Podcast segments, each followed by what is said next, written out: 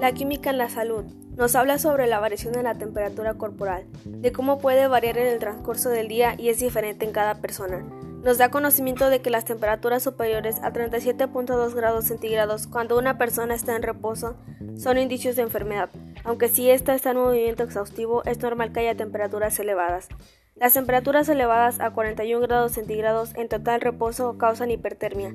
Pueden causar convulsiones particularmente en niños y también causan daño cerebral permanente. Los golpes de calor ocurren con una temperatura superior a 41 grados centígrados. El tratamiento debe ser inmediato y se constituye en sumergir a la persona en una tina con agua helada. Al, al contrario de esto, las temperaturas bajas pueden descender hasta los 28.5 grados centígrados, causan hipotermia. La persona puede observarse fría y pálida y tener un ritmo cardíaco irregular, y si baja hasta los 26.7 grados centígrados, puede perder el conocimiento. El tratamiento consiste en suministrar oxígeno y aumentar el volumen sanguíneo con glucosa y líquidos salinos. También inyectar líquidos cálidos a 37 grados centígrados en la cavidad peritoneal puede restablecer la temperatura interna.